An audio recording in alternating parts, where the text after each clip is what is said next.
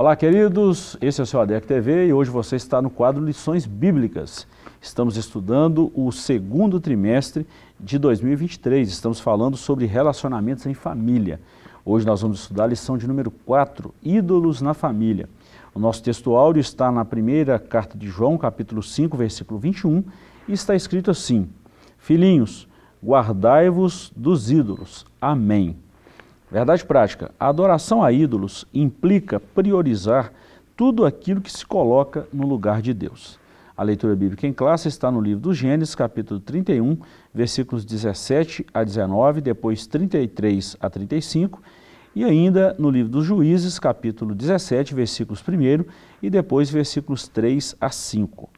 A nossa lição tem alguns objetivos. Primeiro, apresentar o contexto no qual Raquel furtou os ídolos do seu pai Labão, o monoteísmo, explicar essa, essa disfunção, o cenário político, social de Israel, quando Mica abraçou a idolatria, e terceiro, alertar acerca dos perigos da idolatria no seio familiar do povo de Deus.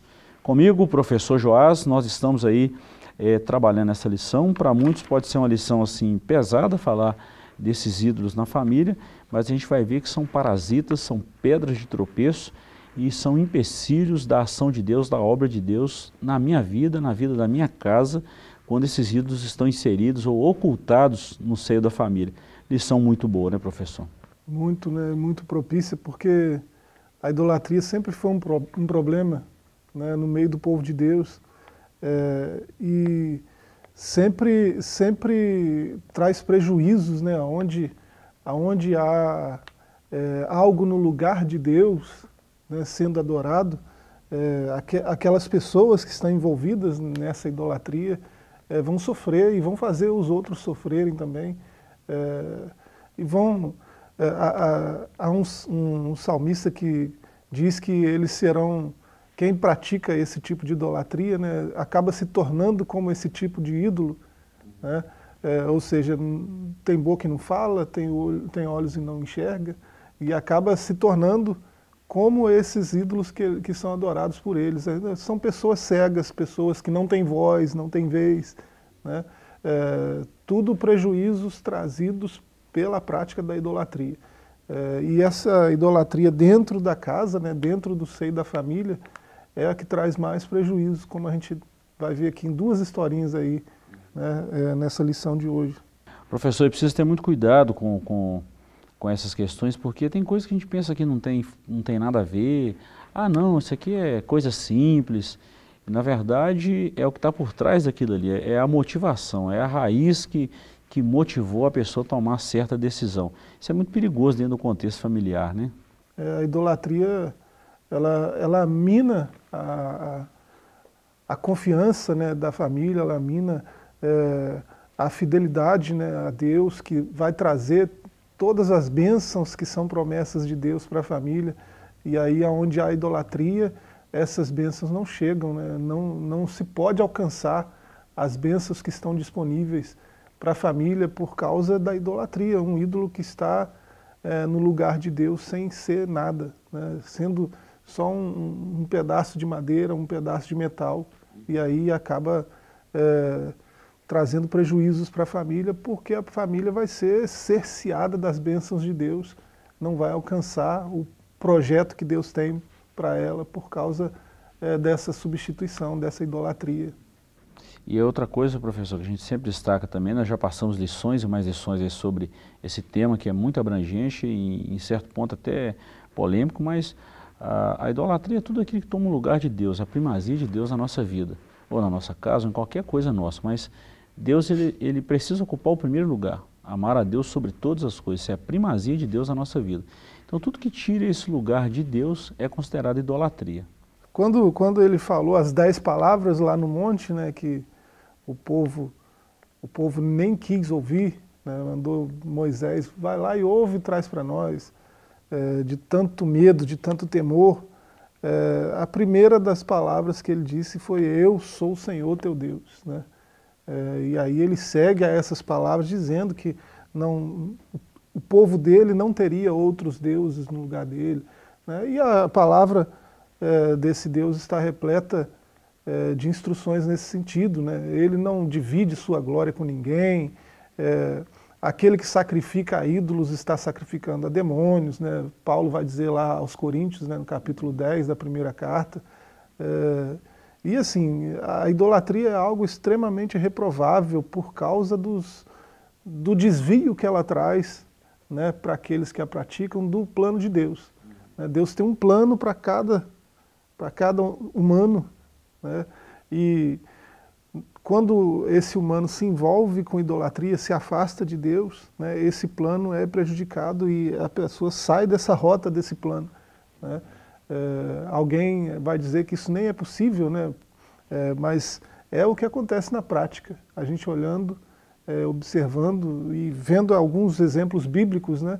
A gente percebe que é assim que acontece.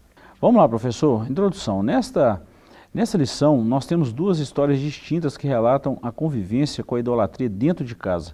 No primeiro caso, temos Raquel, a mulher de Jacó, que sabia que seu marido servia a Deus, ao Deus dos seus pais e que ele era poderoso, invisível e não precisava de ídolos de sua imagem. Entretanto, Raquel achava-se insegura quanto ao seu futuro. É, no segundo, é o caso de Mica, o, um eframita que viveu no tempo dos juízes é, em Israel e que, unindo-se aos danitas, fabricou ídolos e construiu um santuário para eles em sua casa. Nessa lição veremos as consequências da idolatria dentro de uma casa. São dois casos distintos, claro, comentarista, pastor Elianai Cabral, um mestre, ele fez uma correlação desses dois fatos aqui. O primeiro, Raquel, ela era casada com Jacó e sabia a quem Jacó servia. E Mica também era da tribo de Efraim, um, israelita que conhecia, sabia quem era Deus. E mesmo assim estava numa terra distante e resolveu a fabricar alguns ídolos e pôs o povo para adorar aquilo.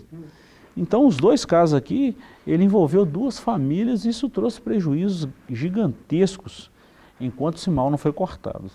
Dois casos bem peculiares, distintos, né? mas é, você vê que do mais raso ao mais profundo, a idolatria sempre vai trazer prejuízos. Né? Raquel, é, não, não sei qual foi a motivação dela, né? a Bíblia não deixa tão claro assim, eu imagino que foi uma, emo uma, uma, uma, emoção assim de vingança, algo como vingança, é, um sentimento de, de, de, de, que estava sendo prejudicada, não tendo herança do seu pai e tal, né, coisas desse tipo. Talvez é, algo como isso levou ela a tomar aqueles ídolos, né? porque tem um simbolismo é, naquela, naqueles terafins. Né? É, naquela cultura que Raquel está, é, aqueles ídolos são, são um, tipo de símbolo da herança. Né? O, o, filho que possui aqueles ídolos, ele é o filho que vai herdar toda a herança do pai, né? a maior parte da herança do pai. Então é, tem um simbolismo muito grande. Ela toma aquilo como se, já que ela não tem a herança, ela toma o símbolo para ela. Né? É, então, mas ainda assim, ainda que seja uma idolatria mais superficial, né, por motivações não idólatras talvez, estou né, só conjecturando, é, foi muito prejudicial. Né? É, e no outro caso, Mica, aí foi um negócio, é, você vê que é, até as, as atitudes dele são extremamente reprováveis, né? alguém que furta da própria mãe, é, alguém que é, simula, é, usa é, símbolos da adoração ao Deus verdadeiro para adorar esses ídolos do lar. Né, e também é, você vê um, um prejuízo muito grande no âmbito familiar né, da, dessa pessoa, né, desse Mica. Então são dois casos distintos, mas que mostram o quanto a idolatria é destrutiva. Né. Professor, a gente sempre fala isso, é, é parece que é algo assim que foge da lição, mas não, a gente sempre analisa, a gente sempre vai na, tenta ir na fonte. O que motiva as pessoas a fazerem o que elas fazem. Né? O que me motiva a fazer o que eu faço. E quando a gente vai por esse lado, você, trouxe uma, um, um, contexto cultural muito legal, muito importante. É, obrigado por essa participação. Exatamente quando a gente fala de Raquel, a cultura que ela vivia. Então, se ela, não, se ela fez aquilo ali motivada em trazer os ídolos para obter um símbolo ou a figura de uma possessão futuramente, de uma posse futuramente, se ela justificar por esse lado, mas contudo ela fez errado, que ela extraiu isso do pai, ela furtou isso do pai. Né? Então olha a motivação, como é que uma coisa vai... E o texto diz que ela roubou, né? Exatamente. O texto diz que ela furtou, né? então ela não tinha direito daquilo, né? Uhum. não foi entregue a ela, então ela tomou, tomou. sem, sem poder fazê-lo, né? E trouxe um prejuízo muito grande, né? quase a morte, quase a morte. Vamos lá, é, os ídolos encontrados na tenda de Raquel, a fuga de Jacó e sua família para a terra prometida. Depois de muitos anos de trabalho para o seu sogro Labão, tendo prosperado muito, Jacó resolveu voltar à terra de seus pais. Em função dos ressentimentos que existiam entre ele e seu sogro, e não vendo possibilidade de liberação para viver a sua própria vida, Jacó resolveu fugir das terras de Labão sem falar nada a ninguém. Quando foi descoberta a sua fuga, Labão e seus filhos resolveram ir atrás dele para fazê-lo voltar. Então nós vemos aqui que Jacó ficou aí muito tempo, né? vamos falar 20 anos, com, com Labão, e depois ele resolve voltar. E quando ele volta, ele tem essa trajetória toda e no meio do caminho Labão descobre que foi procurar os ídolos, cadê os ídolos e, e descobre também da fuga de Jacó. E aí dá o impasse da nossa lição de hoje, dá o, o, o fato da nossa lição de hoje propriamente dito. Alguém que, que não está familiarizado com essa história, né, e ouve pela primeira vez, é, Jacó está fugindo, fugindo do quê? É, é, a, gente, a gente percebe no texto, né, até a leitura de Gênesis, até esse capítulo 31 aí, né, você percebe que Jacó trabalhou muito né, para esse, esse é, que era até um familiar dele, né, esse Labão, e ele trabalhou 14 anos por Raquel. Né, como ele amava Raquel, ele é, a proposta era ele trabalhar sete anos para casar com Raquel. Aí o sogro enganou ele né, e deu a outra filha, deu Lia. Mas como ele amava muito Raquel, ele trabalhou mais sete anos. Então, é 14 anos de trabalho só para ter direito de casar com a filha dele. Né?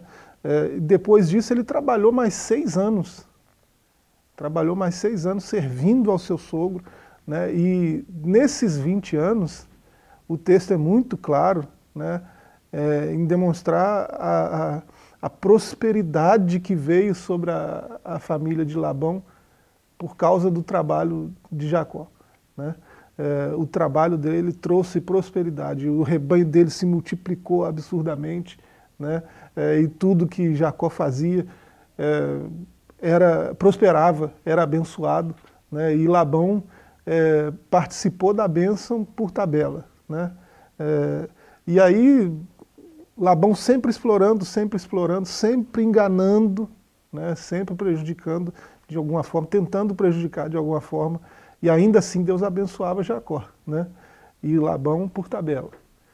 Aí ele cansou disso, ele falou, não, eu vou voltar para o meu pai. Né?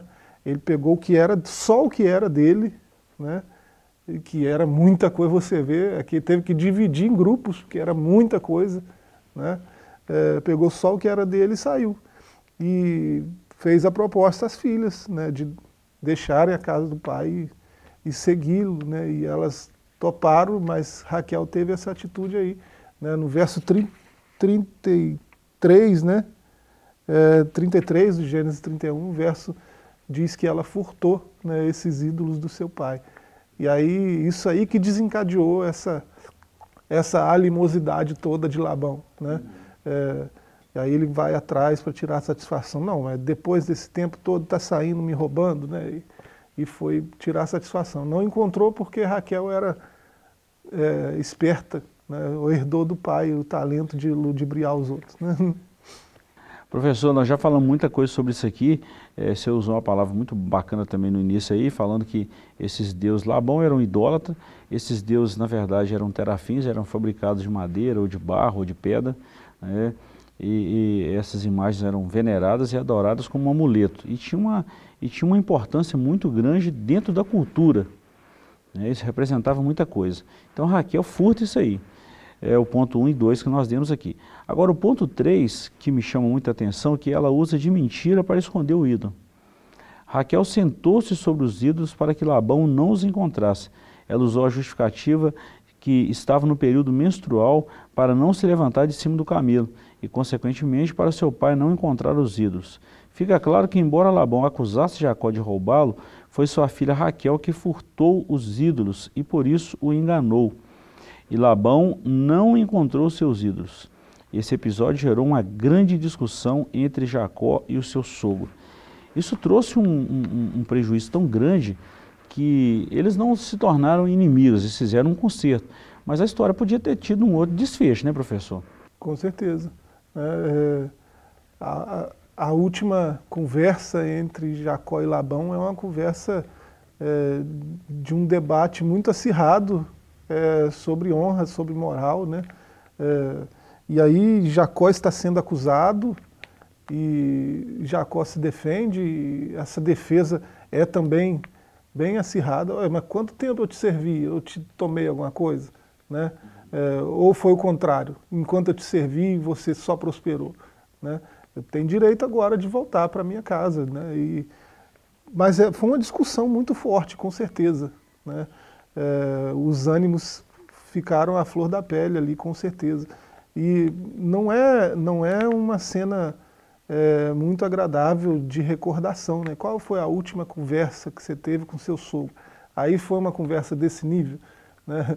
É, isso tudo por causa da atitude de Raquel, que foi uma atitude reprovável. Né? Seja, seja lá o que for que ela tivesse tomado, né, ela não tinha esse direito. Né? Ela era filha, se o pai decidiu não dar herança para ela, não, não, tinha, não tinha esse direito né, de ir lá e furtar. É, dentro desse contexto histórico, professor, é, é, dentro até mesmo desse fator cultural, a sinopse do primeiro capítulo tem uma, uma frase que muito gostosa, muito boa, que a gente pode trabalhar ela também. Diante do engano de Labão contra Jacó, subtraindo os bens da herança das próprias filhas, Raquel furtou os ídolos do pai e mentiu para cobertar sua tentativa de fazer justiça com as próprias mãos. Dentro da cultura, você já falou que esses ídolos representavam a posse de alguma coisa ou, ou a, um dote, né? o filho que obtivesse, que tivesse esses ídolos, ele era o possuidor da herança do pai. Então, é, a ideia de Raquel, a gente não pode falar isso com todas as letras, mas quem sabe era mesmo de fazer justiça com as próprias mãos, né? Ah, meu pai me tirou isso aqui, mas eu vou, eu vou, eu vou, eu vou reconquistar isso, eu vou trazer isso de volta e foi por causa de um ídolo que quase gera morte na família e quase traz um descontentamento para todos ali por causa do desfecho da história. É, aquilo sendo um símbolo da herança, né, se aquilo fica lá com Labão, certamente é o que passou na cabeça dela. Né? É, ele pode escolher dar a herança para qualquer outra pessoa, para qualquer servo dele aqui, uhum. né? É, e esse direito é meu, eu sou filha. Né? Certamente isso passou pela cabeça dela. E ela vai e toma, talvez pensando em retornar um dia, sei lá, vai que acontece alguma coisa, né? e é, não se sabe aonde estão os filhos, não se sabe o que vai fazer com aquela herança, ela chega aqui, ó, eu, eu tenho direito. Aí ela apresenta né, aqueles terafins que são um símbolo né, dessa, desse direito de posse da herança. É, talvez isso tudo passou pela mente dela, né? talvez. É, mas é, é, de fato foi o que Elianai Cabral está dizendo aqui, né? foi uma, uma tentativa de fazer justiça com as próprias mãos. Ela se sentiu injustiçada por não ter nada como herança, né? sair da casa do pai sem nada, ela se sentiu injustiçada e tentou consertar ela mesma, tentou fazer ela mesma algo né, para amenizar esse sentimento de injustiça. É, o que era totalmente desnecessário, porque é, ela convive é, com Jacó há pelo menos os sete anos, mais os seis anos, há pelo menos onze anos, né, é, 13 anos, né? Ela convive com ele há pelo menos 13 anos e ela sabe que a prosperidade está aqui, na minha tenda, não está lá na tenda do meu pai, né? É, se ela fosse uma boa observadora, ela ia perceber que o pai dela prosperou tanto daquele jeito por causa da bênção que estava dentro da tenda dela. Né? Então ela saindo, a tenda toda saindo, a bênção vai acompanhar. Não precisa né, se sentir injustiçada, não precisa clamar por uma herança que ela julgava ter direito, né, sem necessidade. Ela já tinha o suficiente, é, não, não, precisava sujar o nome por causa disso é. aí, né, professor? Bom, vamos dar uma segurada aí, professor. Nós vamos para um breve intervalo e voltamos já já com a segunda parte dessa lição maravilhosa. Não saia daí que voltamos já já.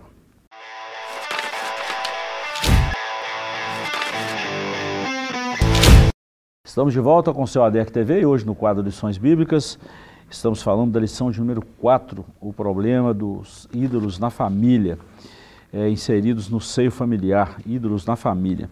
Professor, nós encerramos o primeiro bloco falando aí é, que Raquel não precisava de ter furtado os ídolos do pai. Nós vamos ver algo bem semelhante agora no capítulo 2, um santuário, na, um santuário de deuses na casa de Mica.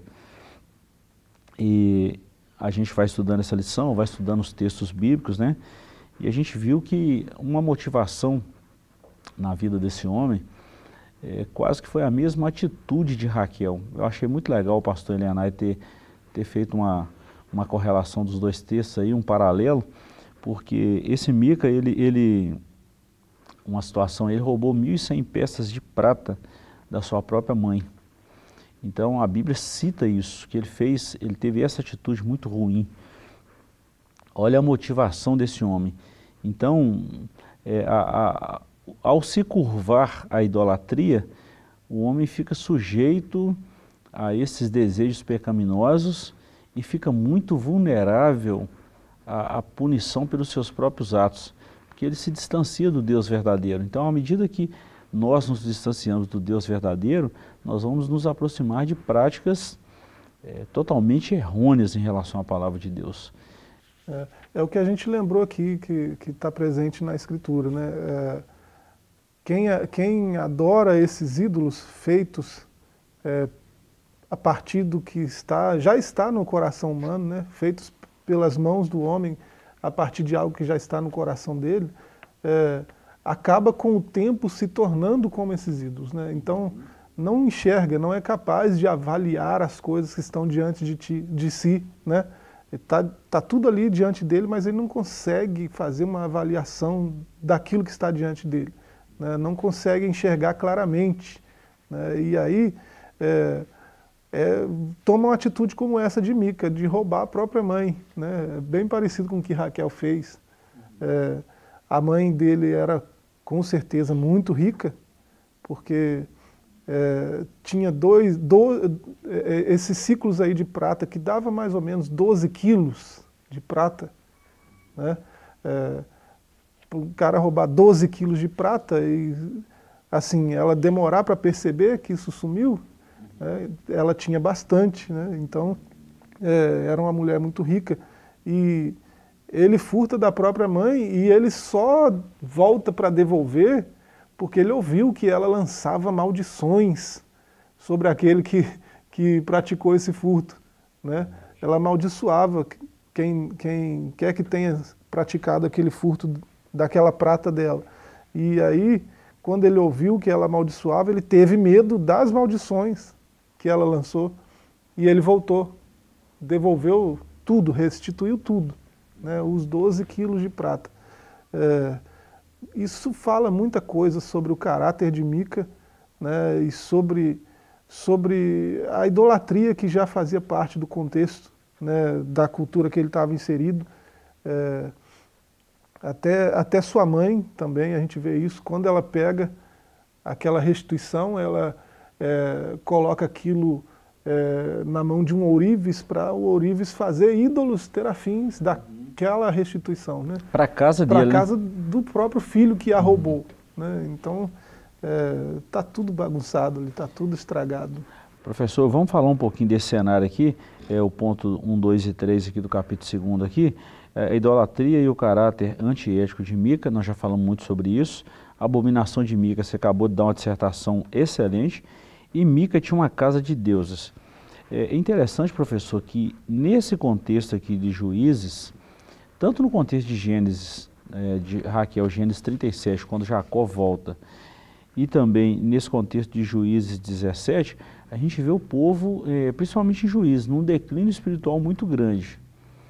Não tinha aquela referência, vamos falar assim, aquela constância da prática da palavra de Deus. Havia um declínio espiritual e oscilações espirituais. Então, nesse contexto aqui, aparece Mica, que fez tudo que fez. Roubou 1.100 ciclos de prata da mãe, aproximadamente entre 12 e 13 quilos, né? É, aí a mãe lança a maldição, ele volta e devolve, a mãe pega parte daquilo ali, entrega na mão do Ourives, faz ídolos e dá para ele, para colocar na casa dele. Qual a referência desse homem para a nação? Qual a referência desse homem para a família? Vamos pensar um pouquinho, como é que vieram os filhos, como é que, como que a esposa ia, ia ver essa situação, como os filhos estavam vendo tudo isso acontecendo, como a mãe estava vendo isso acontecendo, com certeza talvez ele tinha outros irmãos, como é que os irmãos vê isso?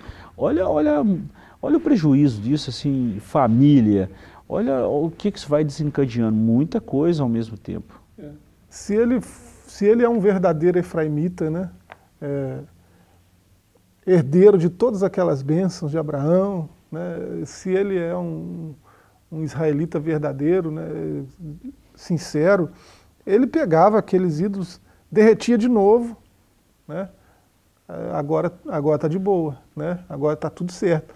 Derretia de novo e fazia algo útil com aquilo, né, com aqueles 12 quilos de prata. É, mas não, é, ele teve uma ideia brilhante. Não, agora eu tenho um monte de ídolos dentro de casa, vou fazer dinheiro com isso. Uhum. Né? Construiu uma indumentária lá que era é, parte da adoração litúrgica né, ao Deus verdadeiro, e ele construiu uma falsificação né, daquilo, uma estola sacerdotal. Né, é, e ele consagra o próprio filho como sacerdote daqueles, daqueles ídolos que eles mesmos fizeram.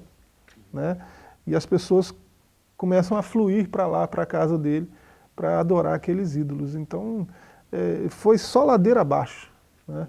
é, moralmente falando, foi só, só ladeira abaixo. E não precisa dizer né, os prejuízos que isso traz, porque está muito evidente aí no próprio texto.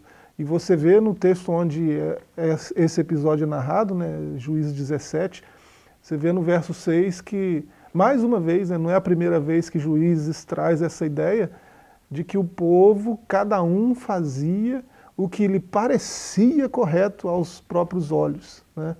É, então, é, você está numa cultura que é idólatra, que é cega, que não tem voz, que não tem discernimento das coisas, né? É, que não, não, não vai para lugar nenhum, não chega a lugar nenhum, porque é, se tornam como aqueles ídolos que eles mesmos fazem, e você vê essa decadência moral, né?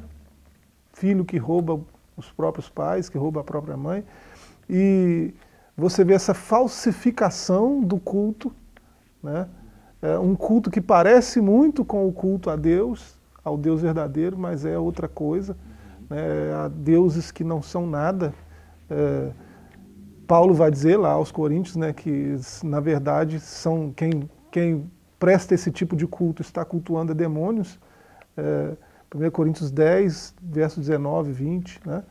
É, e aí você vê toda essa decadência aí é, de alguém que é, até o seu nome deveria representar outra coisa. Né? É, e isso é muito triste porque isso traz para o nosso contexto de hoje, né, isso tudo que a gente está falando, por que a gente está falando isso? Porque é, a gente vai fazer isso daqui a pouco, no próximo ponto, né, contextualizar, mas é, hoje tem muitas famílias que vão mal, né, tem muitas famílias que não enxergam um palmo à sua frente, né, no sentido de visão, né, de, de onde você quer chegar, de o que você quer alcançar. Né, você não enxerga é, meios de alcançar isso para lugar nenhum que olha. Por quê? Está envolvido com idolatria. Né? Não sai do lugar, não se move. Não... Por quê? Porque está envolvido com idolatria. Isso dentro da casa, dentro do lar. Né?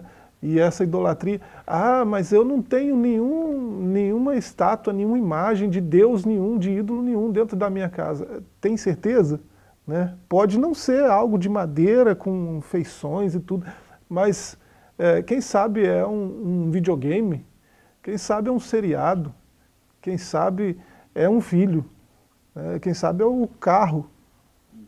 É, quem sabe tem ídolos dentro da, da, da casa e é, a cegueira já chegou no nível que a pessoa não está percebendo que, que tem coisas no lugar de Deus ali. Né? Então, é, se é assim, é preciso retornar, né? Uma, um retorno para Deus, para a sua palavra, né? para que é, a visão volte, né? para que a pessoa continue caminhando né? em direção ao propósito de Deus. Quando nós falamos que a seleção é importante, professor, porque a gente veio dar um choque de gestão não externo, mas interno, faz a gente olhar para dentro de si. Nós estamos fazendo uma visão introspectiva, uma reflexão introspectiva. E quando a gente analisa por esse lado, é, tá escrito lá naquele texto muito citado na ceia, né, examine-se, pois o homem a si mesmo. Estamos, cada um está examinando a si próprio. E quando nós olhamos para, contextualizando aqui a idolatria dentro dos lares, que é o capítulo terceiro, nós vamos trabalhar três tópicos aqui. Ídolos domésticos nos tempos atuais, identificando os ídolos modernos dentro dos lares e precisamos reagir contra os inimigos da família. Em ambas as histórias citadas, de Raquel e Mica, a crença em ídolos domésticos indicava a forte influência pagã em lares israelitas. A partir desses dois casos bíblicos, somos convidados a refletir a respeito da idolatria hoje.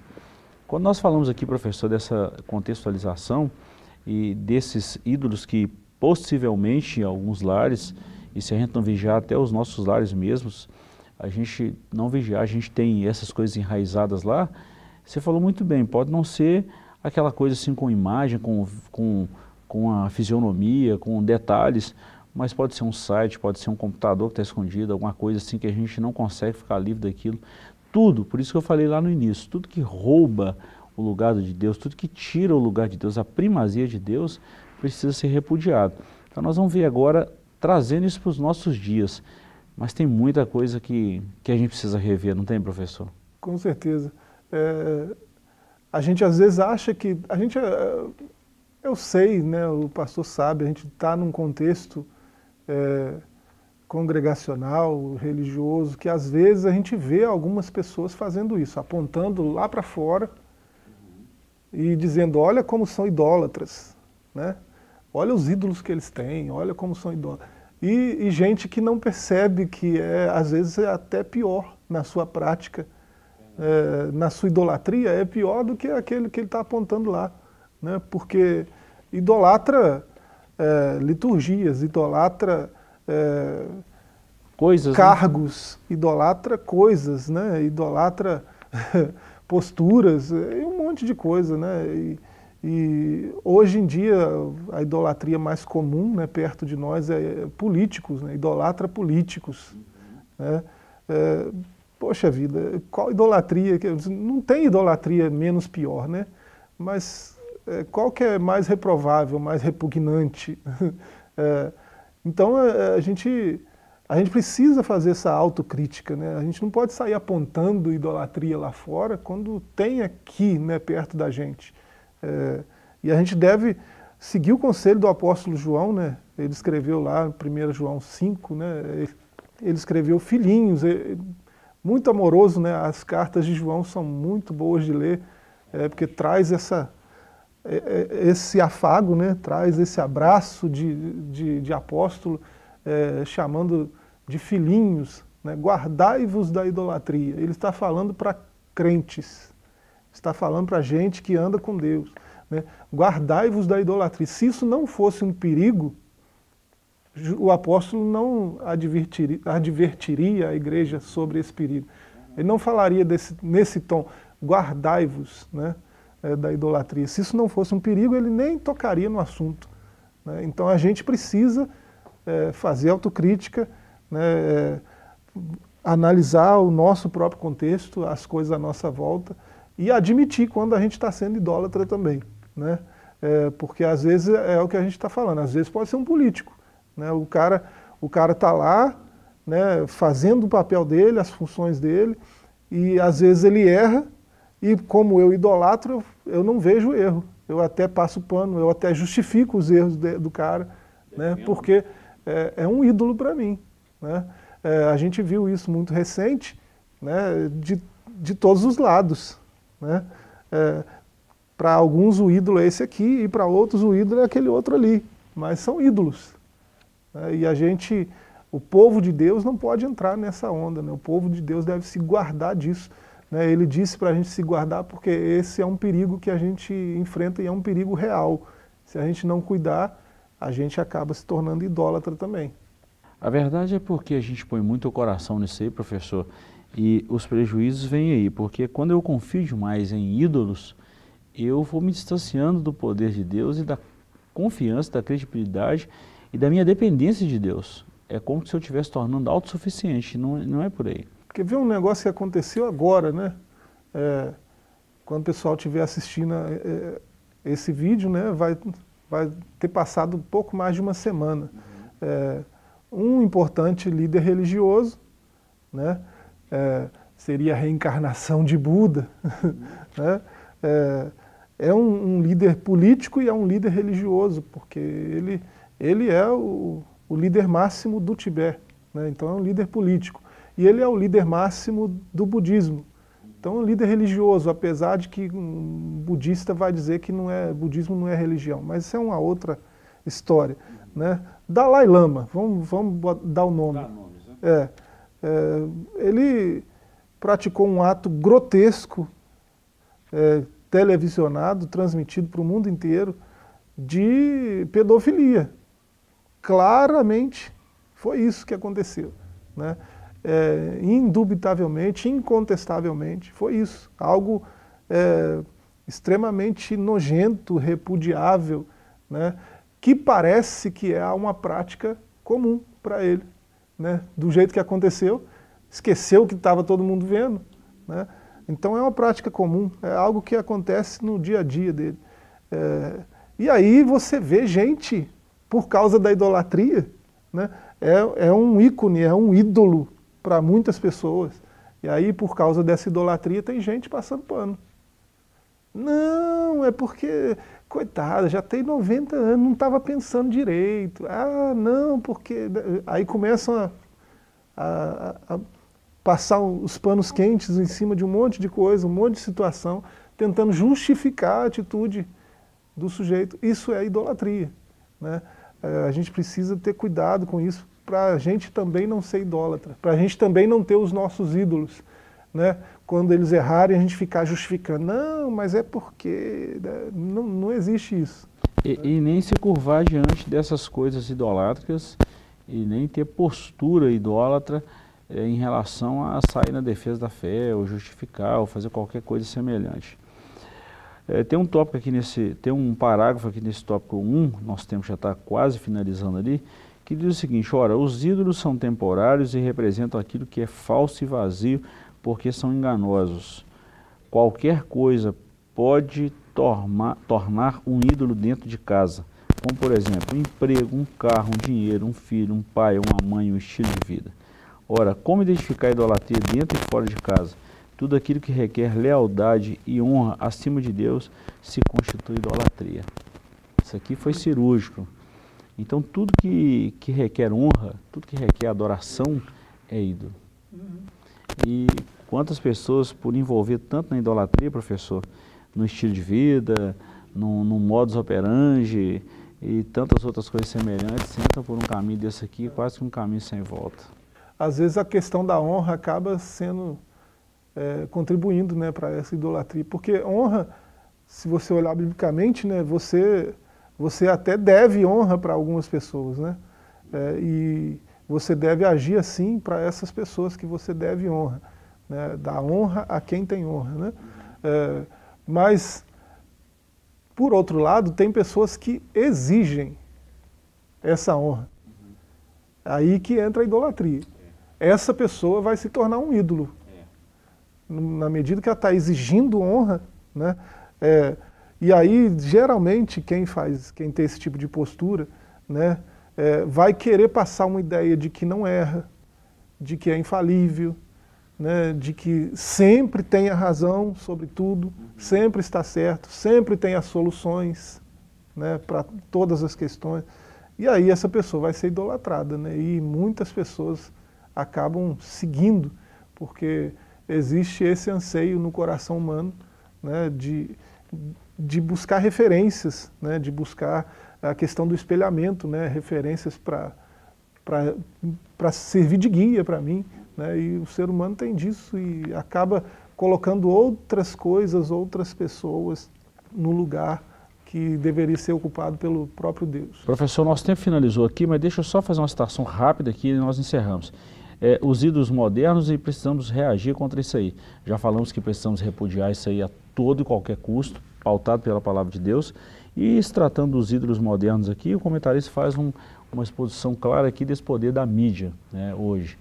É, não estou falando que a mídia é um ídolo, mas se nós a usarmos de forma errada, que traga uma adoração, que, traz o, que traga o centro da atenção, não para Deus, mas para o homem, isso é um perigo muito grande. E eu lembro só de Nabucodonosor, é, no auge da sua, da sua carreira militar, na sua carreira governamental, não é essa grande Babilônia que eu fiz para minha glória, para minha magnificência, e passou o tempo dele. É. Né? Então, muito cuidado com isso. Né? A gente precisa seguiu o, o, conselho do apóstolo, se guardar, porque os ídolos não são nada. Né? O apóstolo Paulo disse isso no capítulo 8 de, da primeira carta aos Coríntios. Os ídolos não são nada. E o Senhor disse que a igreja é o sal da terra. Né? É, o sal não pode se tornar insípido. A igreja é, por natureza, conservadora. Né?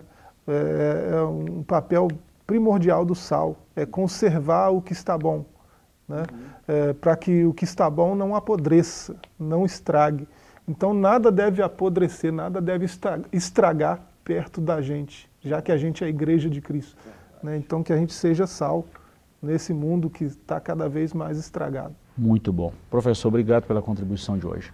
Ficamos aqui com a nossa lição. Deus te abençoe, Deus te guarde. Acompanhe as nossas mídias e até a próxima semana, se o Senhor nos permitir. Até lá e um forte abraço.